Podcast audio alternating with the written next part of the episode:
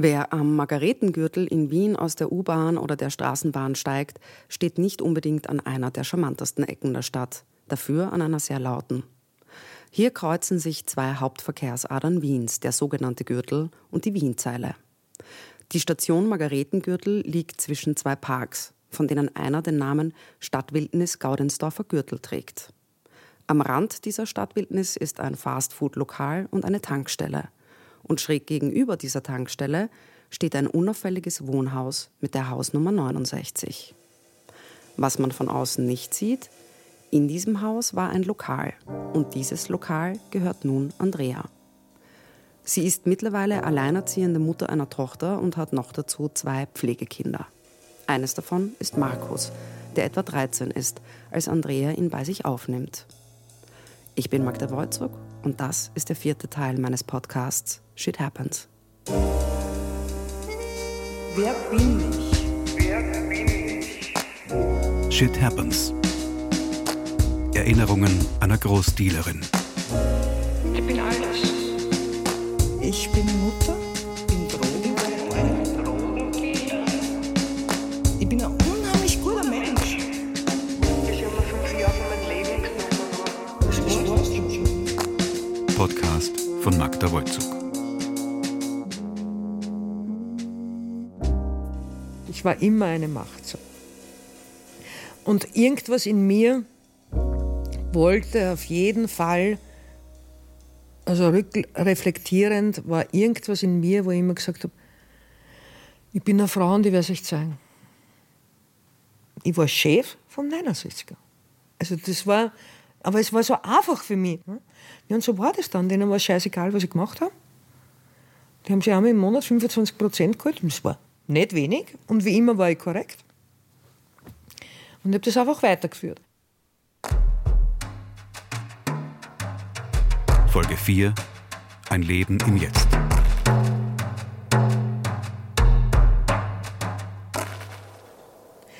Das 69er ist ja wirklich, das ist ja sicher älter als ich. Gell? Vis-à-vis hast du die U-Bahn-Station und das ist von außen siehst du gar nichts. Ist ein normales Wohnhaus. Daneben ist jetzt das Lokal und ich glaube, jetzt ist es eine Hotelfabrik. Falls du mal vorbeifährst. Du siehst dort gar nichts. Dort ist ein großes Eisentor von einem ganz normalen Wiener Wohnhaus. Es ist halt die Nummer 69. Auch lustig, gell? Eigentlich, eigentlich ist das lustig. Da ist ein ganz normales Eisentor, das schon ein ziemlich großes Tor ist, weil dieses Haus musste man ja immer schützen. Und dann gehst du gerade durch in das normale Wohnhaus und dann war ein Innenhof, so wie du das ganz oft gehabt hast in die äh, gehabt hast, hast das heute noch. In Wien gibt es ja ganz viele alte Häuser mit Innenhof. Und in diesem Innenhof war ein eigenes Haus, ein Wohnhaus. Das war meins. Und dann ist nichts. Du gehst dort rein und dann hast du auf der linken Seite gleich, bevor du quasi in den, zu den Wohnhäusern gehst, hast du auf der linken Seite eine Tür, die das 69er ist. Und das ist ein Kellerlokal, ein Trink, ein, ein stinkende Keller hinten. Es waren alles immer stinkende Keller hinten, aber das Geld, was man dort verdienen hat können, kannst du im Sacher nicht rausholen. ja, das ist true. Du bist dann runtergegangen, äh, in alle Richtungen Kameras und vor den Kameras, Bildschirm ist halt immer ein bisschen stärker gestanden. Wahrscheinlich schon vor uns und hat halt geschaut, ob Polizei kommt oder so. Ne? Du durftest auch nicht rein. Also wir haben ganz strenge Regeln gehabt, für das, dass wir haben keine Regeln gehabt, wir haben so viele Regeln gehabt. Es durfte niemand rein unter 18. Und es durfte niemand rein, der Sticks hatte. Sticks heißt in Wien kleine Pupillen und kleine Pupillen ist die einzige Droge, die man, die auch wir verpönt haben, das ist Heroin. Ein Junkie also bei uns durften keine Junkies rein und keiner, der unter 18 war. Das ist durchaus kontrolliert worden. Also wir haben mit Kameras und alles gearbeitet. Ne? In meinen Lokalen dann, in weiterer Folge, gab es Kameras in alle Straßenrichtungen. Was Andrea mit in meinen Lokalen in weiterer Folge meint, ist, dass noch andere Lokale dazu kamen, nachdem sie das 69er übernommen hat. Das 69er steht im Zentrum, weil es das wichtigste und auch das letzte ihrer Lokale war. Die waren versperrt, die Türen. Wir haben das als Club deklariert und du konntest nur rein, wenn du einen Clubausweis hast. Und wir haben unten auf die Kameras geschaut, ob du herkommst. Hey, hast Polizei? Also sehr organisiert. Also es steht eh alles in meinem Akt.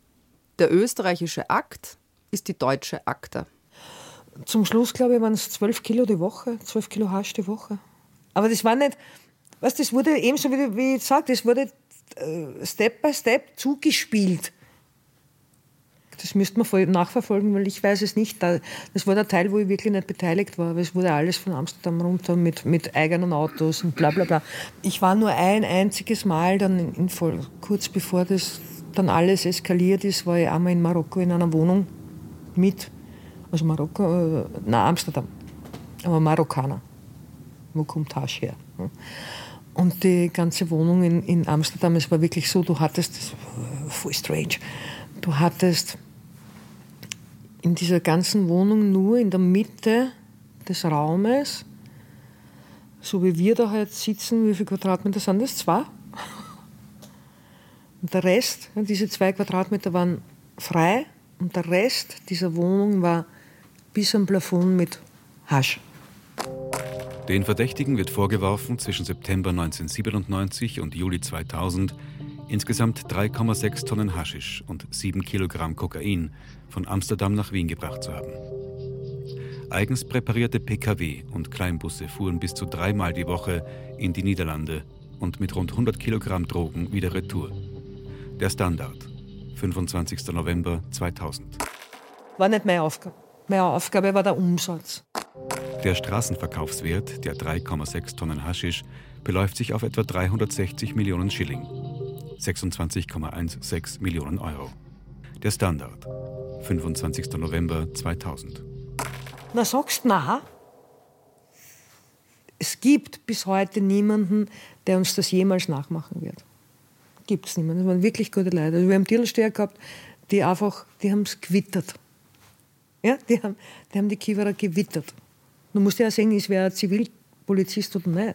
Und es war ein Blick hinter die Bar und hinter die Bar und das geht weiter. Also wirklich schwerst organisiert, gut organisiert.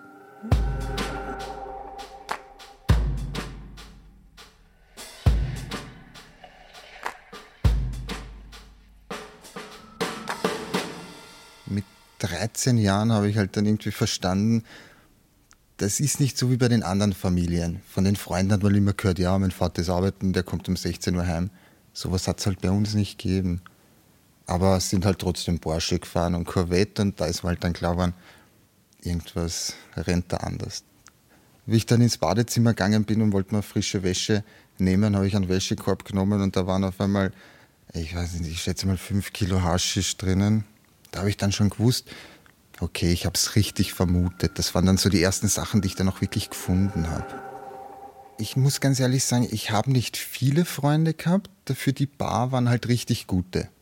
Weil das ja, ich habe das halt dann auch schon mitbekommen, dass das halt gefährlich auch wird für meine Tante halt, weil natürlich als 15-Jähriger oder 14-Jähriger quatscht man halt viel und will mir das halt auch erzählen, weil ist ja cool, aber das kann halt dann auch nach hinten losgehen für die Tante. Naja, wenn das dann die Kinder ihren Eltern erzählen und die gehen zur Polizei, dann wird es halt, da wollte ich nicht schuld sein, dass das dann wegen mir ist. Das war schon sehr, die waren wirklich, also für mich, auf mich als Kind hat das halt gewirkt wie, das sind die besten Freunde und der verrät der andere den anderen nicht da ist manchmal gegangen um Millionen ohne Verträge, ohne irgendwas. Und jeder hat gewusst, ich gebe denen einen Rucksack mit einer Million Schilling in die Hand und der ist fünf Stunden später dort, wo er sein soll. Und du brauchst halt fünf Stunden keine Gedanken machen, ob der nicht irgendwo anders hinfährt. Wenn du ein Problem gehabt hast, die hat angerufen und da hat sich nicht einer gemeldet, die sind alle kommen. Und das muss ich halt sagen, dieser Zusammenhalt, dieses Verlassen auf den anderen, das gibt es in der heilen, normalen Welt so in dieser Form, wie es damals war, habe ich das auch bis heute nicht erlebt. Wenn sich die getroffen haben zu zehnt oder was, ich wollte immer mit, ich wollte immer mit, weil es cool war. Wir sind Bowling spielen gegangen, wie andere. Nur wenn wir zur Bowlingbahn gegangen sind, die Blicke der anderen. Und die zwei, die dann mal gedacht haben, so, na, was glauben die, die sind die Coolen? Die haben dort eine auf die Fresse gekriegt und wurden rausgehauen. Und dann, das habe ich halt als Kind cool gefunden. Heute finde ich es dumm. Aber früher war es halt, ich wollte immer dabei sein. Und da haben die halt zu mir gesagt, du schaffst das nicht bis zu deinem 18. Lebensjahr. Ab und zu, was wir oft gemacht haben, war zum Beispiel Zelten. Also mit so ganz Sorge beim Lagerfeuer sitzen mit zwei Mördern, der das Dorotheum ausgeraubt hat. Und waren aber die cool, zu den Kindern, sage ich bis heute, die leibendsten. Ganz cool. Zwar natürlich nicht auf einem Campingplatz, sondern illegal beim See irgendwo, weil natürlich muss das schon ein bisschen dazu passen. Aber haben wir gemacht. Und dann sitzt halt am Lagerfeuer mit, wie gesagt, nur Schwerverbrecher und 18 Kinder, weil die ja auch alle Kinder gehabt haben. Da glaubst du, dass da irgendein Kind schlecht gegangen ist oder irgendwas passiert ist oder da irgendeiner Ungut war zum Kind? Gar nicht. Gar nicht. Die Besoffenen haben die, die Schlüssel im Auto immer eingesperrt gehabt oder auf dem Gelände verloren. Naja, komm Kinder, sucht's. Wer einen findet, kriegt dann Hunderte. Wir haben halt von den Besoffenen die Schlüssel und die Messer und sowas gesucht. Die waren alle cool, da hat's nichts gegeben. Schutz vor der Umgebung 100 Prozent. Also, dass mir irgendwer was körperlich antut oder so, das hätte es nicht geben. Ich war 14 Jahre und habe glaubt, mir gehört die Welt. Ich war unbesiegbar. Es ist egal, wer kommen ist in der Schule. Ich war in der ersten Klasse, die oberen Klässler sind kommen. Ich halt, war halt frech. Die wollten mir halt dann nach der Schule zeigen, du brauchst nicht frech zu mir sein. Und dann habe ich ihn Erwin angerufen. Der Erwin wird noch eine sehr wichtige Rolle spielen. Und der ist kommen, ich weiß heute noch, mit so einem weißen Ruderleiberl, mit dem Porsche, ist vor die Schule, da waren eigentlich so Boller, wo man nicht fahren stehen darf. Der hat sich vor die Eingangstür gestellt mit so einem zweiten Gürtel, Haverrad.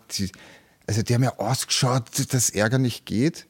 Und dann hat er zu mir gesagt, und welche sind das? dann ist er zu denen hingegangen, hat mit denen geredet. Und der hat halt zu denen gesagt, mir ist wurscht, ob du dem was machst oder nicht. Wenn der einmal heimkommt und irgendwas hat, komme ich zu dir. Und ich war der King in der Schule. Das war halt wieder urcool. Ja, da habe ich mich halt sicher gefühlt. Aber natürlich, wenn der am Gürtel fährt mit 130 km/h voll fett über rote Ampeln und aus dem Auto schierst, dann fühlt man sich halt gerade nicht sicher. Ich bin sogar, das sage ich ja bis heute, das müssen ja wirklich andere Zeiten gewesen sein. Wir sind vorm 69er, meine Schwester und ich, im Auto hinten drinnen gelegen und haben geschlafen. Um 10, 11 am Abend, weil die Tante halt dann noch irgendwas gemacht hat. Und auf einmal kommen zwei andere, also irgendwelche Freund oder andere Dealer halt, und steigen in das Auto ein. Legen vor noch im Kofferraum Waffen und fahren vorm 69er weg. Drehen sich um und checken, wow, da sitzen die zwei Kinder von der Andi drin. In dem Moment überholen uns die Polizei, Blaulicht und die halten uns auf. Es ist gar nichts passiert.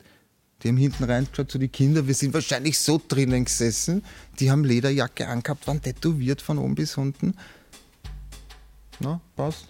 Ich glaube nicht einmal, dass die einen Führerschein gehabt haben, die zwei, die da eingestiegen sind. Oder zumindest keinen echten.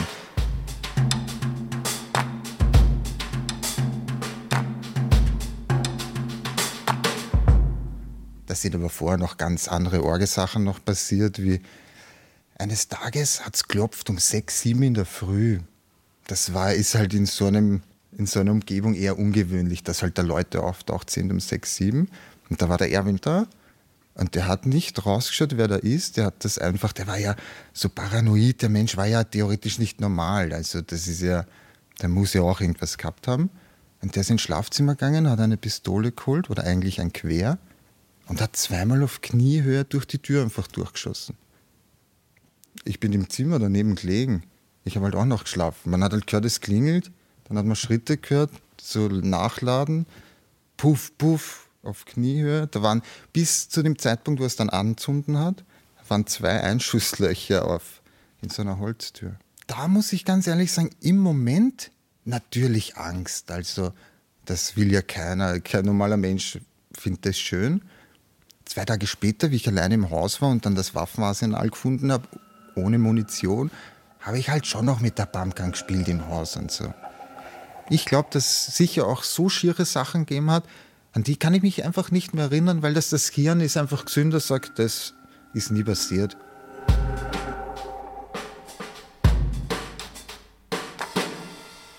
Aber dass sich die irgendwie so überlegen, naja, damit der nicht auf die schiefe Bahn gerät, dass man uns vielleicht, da, das hat es nicht gegeben. Das hat keinen interessiert, weil das haben die nicht in ihren Kopf gehabt, weil für die hat es nur ihre Welt gegeben und der hat gar nicht, glaube ich, überlegen können, naja, damit der vielleicht in ein Gymnasium geht oder so hat keiner gedacht damals von denen, glaube ich. Ich glaube, dass das überhaupt eine Episode eines Lebens ist oder, oder eine Area, wo du nur an den nächsten Tag denkst. Eigentlich fast buddhistisch im Hier und Jetzt. Ich habe auch nie in meinem Leben darüber nachgedacht, dass ich dort rauskomme. Das war ja nicht das Ziel. Nein.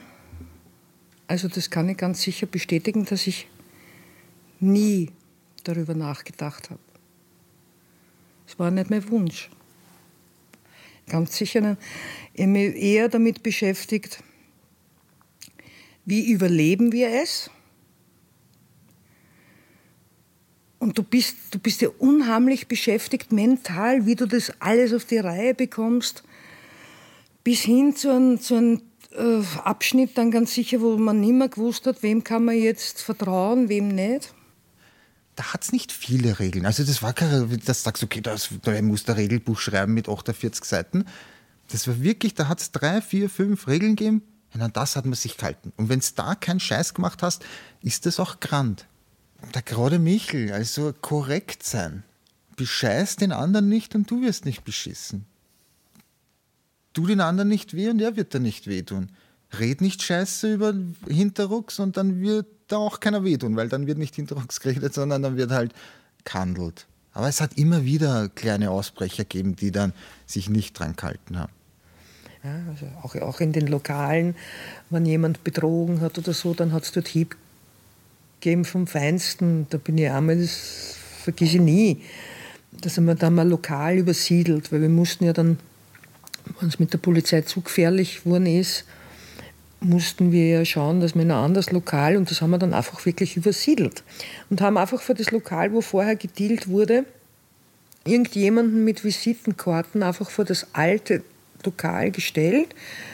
Und die Leute, die halt Hasch kaufen wollten, haben Visitenkarten gekriegt und haben, haben sie einfach haben zu uns in das neue Lokal geschickt. Und da war halt einer ganz gescheit und hat geglaubt, er schickt jetzt die Leute nicht zu uns, sondern im Park zu seinem Freund und haben halt dort das Hasch, das wir normal verkauft hätten, verkauft. Ich glaube, er würde es nicht mehr tun. Das ist wirklich was, was ich noch ganz stark in Erinnerung habe. Und zwei, zwei Männer aus, aus der Partie. Michael, der ist schon tot. Und der zweite, die sind mit denen aufs Klo gegangen. Ich habe das selbst Gott sei Dank nicht gesehen. Ich habe nur die Toilette dann danach gesehen.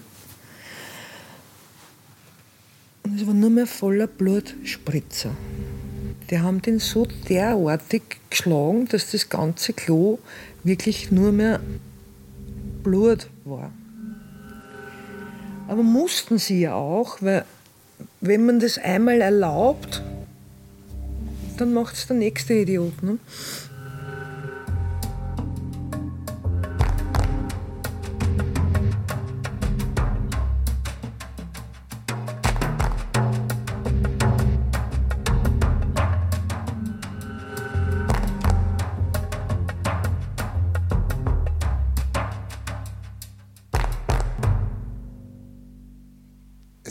Ja, ich habe sie ja wirklich auch in Action erlebt, auch als Kind, weiß nicht, wenn die betrunken waren, wir haben ja so, so eine Drogendealer-Hütte gehabt.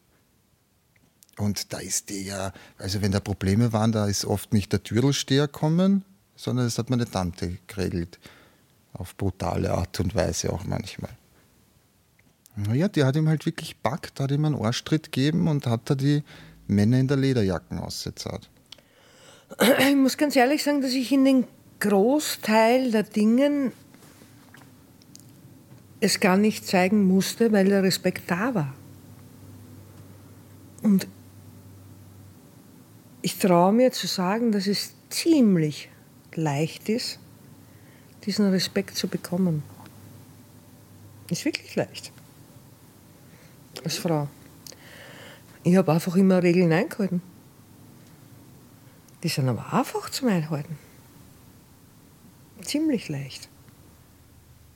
Und da kommen wir zur Philosophie zurück, was wir besprochen haben. Wenn du denen nicht am Kopf scheißt, dann kehrst du lebenslang dazu. Also ich, ich glaube nicht, bis heute nicht, ich mache es nicht, weil es mich nicht mehr interessiert und Vergangenheit ist. Ja? Aber ich hatte wirklich Zeiten, ich bin in Lokale reingegangen, noch einen dritten Wodka. Der Türlsteher war zwei Meter und weil ich halt gerade scheiße drauf war und ein Arschloch war, wie ich zum Einklang schon gesagt habe, also das Arschloch in mir war immer präsent, ich bin dort hingegangen, ich bin dann auf die Zehen gestiegen. Ich habe den angeschaut gesagt, na, da waren wir. Der hätte mich zerfleischen können in tausend Stücke. Ich habe mich nie berührt.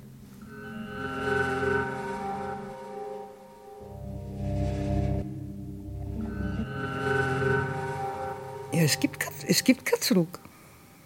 Es gibt kein Zurück. Weil du bist ja das auch gewohnt und du bist eben, du bist der Mittelpunkt von dem Ganzen. Du bist, suchst jetzt sicher blöd, aber ich sage sogar, da hast du eine gewisse Verantwortung. Und da hatte ich auch keine kleine, weil es waren ja viele Menschen, die davon ernährt wurden. Kommt jetzt sicher ganz blöd rüber, aber das war schon wichtig für ganz viele, ja, weil so ein kleiner, Entschuldigung den Ausdruck, Scheißdealer, der lebt halt auch davon. Und der ist ja auch nicht ein Dealer, weil er, weil er Jura studiert hätte, ne? sondern im, im Ende, am Ende gesehen, will jeder damit überleben. Wo es dann begonnen hat, über das vielleicht nachzudenken, war, wie es schon zu spät war. Du kommst dort nimmer raus. Ich bin froh, dass das passiert ist also dass es hochgegangen ist, dass, wir, dass ich verhaftet wurde, weil ich denke, ich wäre, ich hätte es nicht überlebt. Was, was Punkt 1 in dieser Szene ist, ist, sie sind ja alle unzuverlässig, weil sie eigentlich alle auf irgendetwas süchtig sind. Kokain, Alkohol. Also Heroin war bei uns kein Thema, aber kokainsüchtig waren einige süchtig. Über süchtig könnte man sich unterhalten. Aber nicht verlässlich durch Kokain geplaudert haben, durch was, was auf jeden Fall Fakt ist auf Kokain. Du sprichst. Du sprichst Sachen aus, die würdest du nicht aussprechen. Und da ist dadurch eigentlich auch eine Gefahr. Es sind sehr wohl einige dieser Männer dann auf Koks größenwahnsinnig geworden im Kontakt mit ganz vielen Frauen, die dort nichts verloren hatten, die natürlich erzählt haben, wer sie nicht sind und wie toll sie nicht sind. Vielleicht sollte ich mich da gar nicht ausnehmen. ja, wirklich, fällt mir jetzt so ein. Vielleicht so. Es ist dann schon, wir haben schon einen Höhenflug gehabt, der schwerst narzisstisch war vielleicht. Und, und das ist schon auch wichtig, weil ich jetzt so viel geschwärmt habe über diese Gesetze. Sie wurden nicht gehalten. Die, die Wichser im Gift haben keine Regeln. Sie haben schon Regeln. Kein einziger hält sich dran.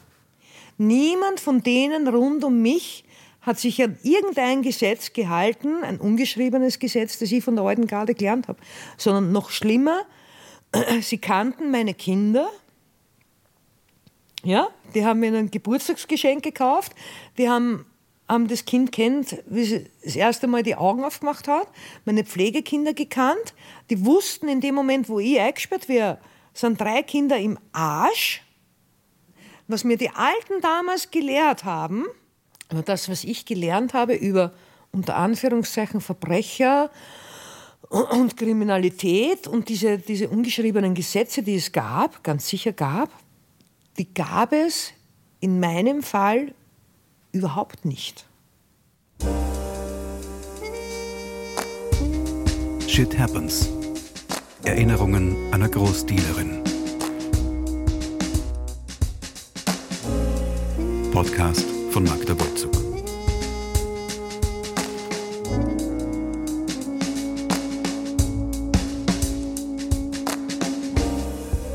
Ton und Technik Astrid Drexler und Mario Weise. Musik Mario Weise. Mit Andrea M. und Markus M.